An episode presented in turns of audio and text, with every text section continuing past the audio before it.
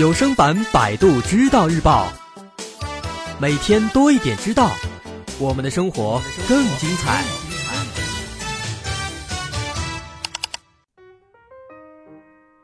在最近，有一架从美国飞往法国巴黎的跨大西洋的国际航班，在中途因为一些原因，无奈之下，在爱尔兰迫降了。这个时候，其实距离它飞到目的地巴黎。只剩下一个半小时的航程了。飞机上有大概两百名乘客和工作人员，他们冒着这么大的风险在爱尔兰迫降，估计肯定是遇到了一些很重大的故障，没办法了，所以才迫降了。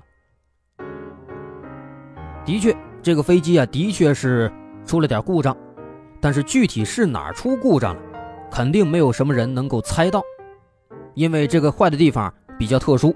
是飞机的厕所坏了。都说人有三急，有乘客啊实在是憋不住，那么为了防止这个屎尿成河，机长就只能做出这个无奈的决定了，把这个飞机在爱尔兰迫降，让乘客们解决这个生理问题。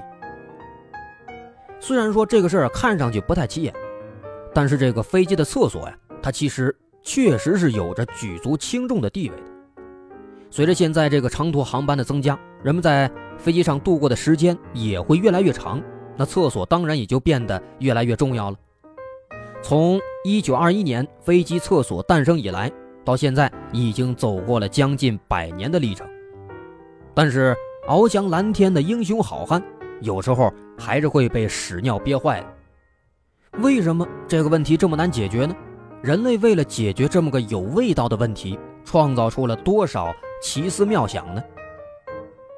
首先，咱们看第一个飞机厕所，一句话概括，它是出师未捷身先死。一开始的飞机都是没有厕所的，那时候飞机这个制造水平很差，每次飞行都是一次生死赌博，再加上这个旅程时间往往都很短，就算说是尿急，那么飞行员也会用水壶或者靴子直接来解决问题，没有什么人会想到在飞机上专门安一个厕所。那么，世界上第一个配备了马桶的飞机，是一架名为 CA 六零的意大利九翼飞机。记住其名，它有九只机翼，造型很浮夸，很有科幻感。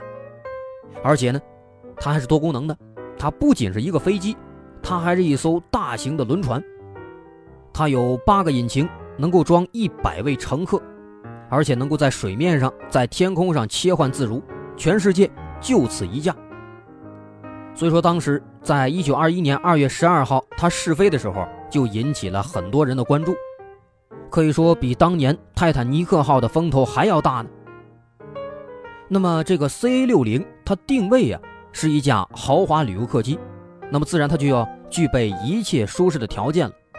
除了餐厅和休息室之外，还有一间厕所，里边有一个马桶，跟这个早期的火车厕所一样。乘客使用完之后冲水，然后呢，能够把这个排泄物顺着管道直接冲到飞机外边。这个设计呢，它是借鉴了鸟类能够一路飞一路排泄的这个习惯。轻轻的我走了，不带走一片云彩，只拉下一泡屎。因为这个设计师啊要求便利，他没有考虑到地面上人们的感受。反正飞机跑得快，就算我拉你头上，你也不知道是谁干的。但是可惜的是啊。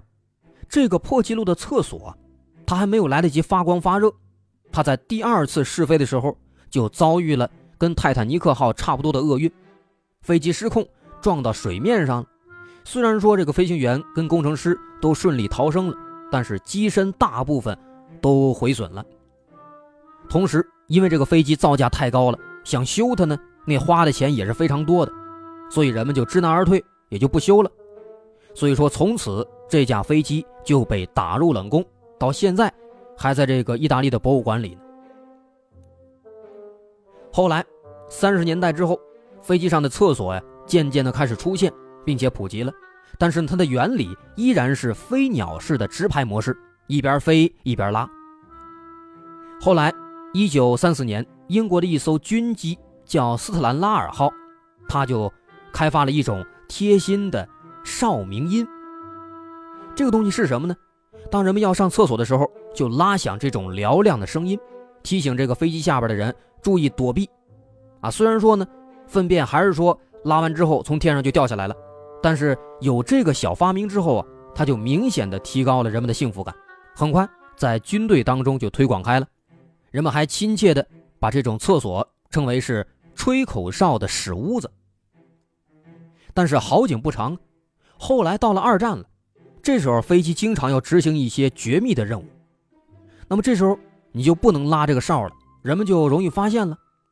所以说，这时候一些比较大的运输机、轰炸机，这上面呢就开始配备一些便携式的马桶。马桶设计的挺好，有坐垫，有盖子，里边呢有时候还会预先添加一些化学物质，中和这个臭味。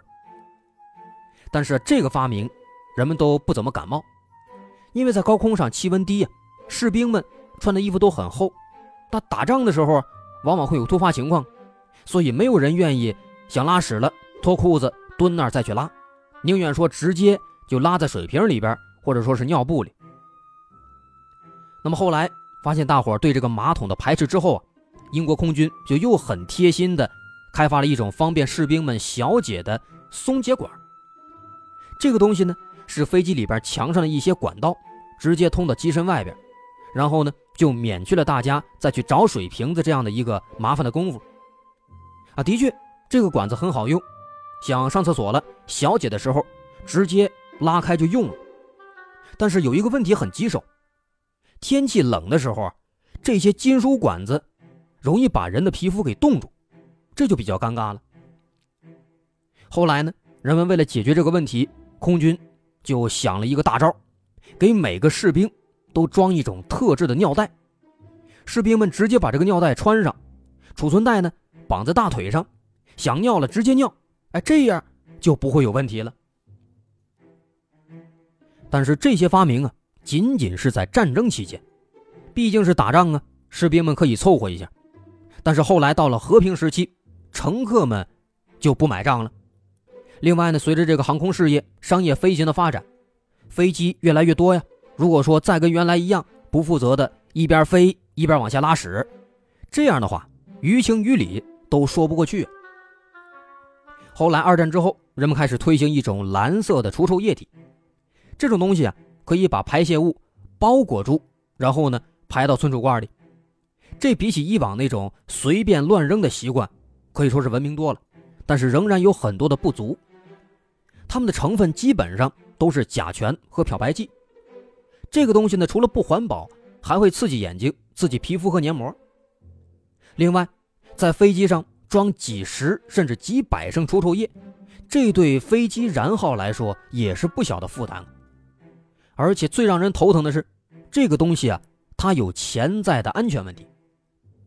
因为飞机经常会有这个颠簸，这个蓝色液体呢很难做到会完全封闭，有时候会渗漏，甚至流到机身外边。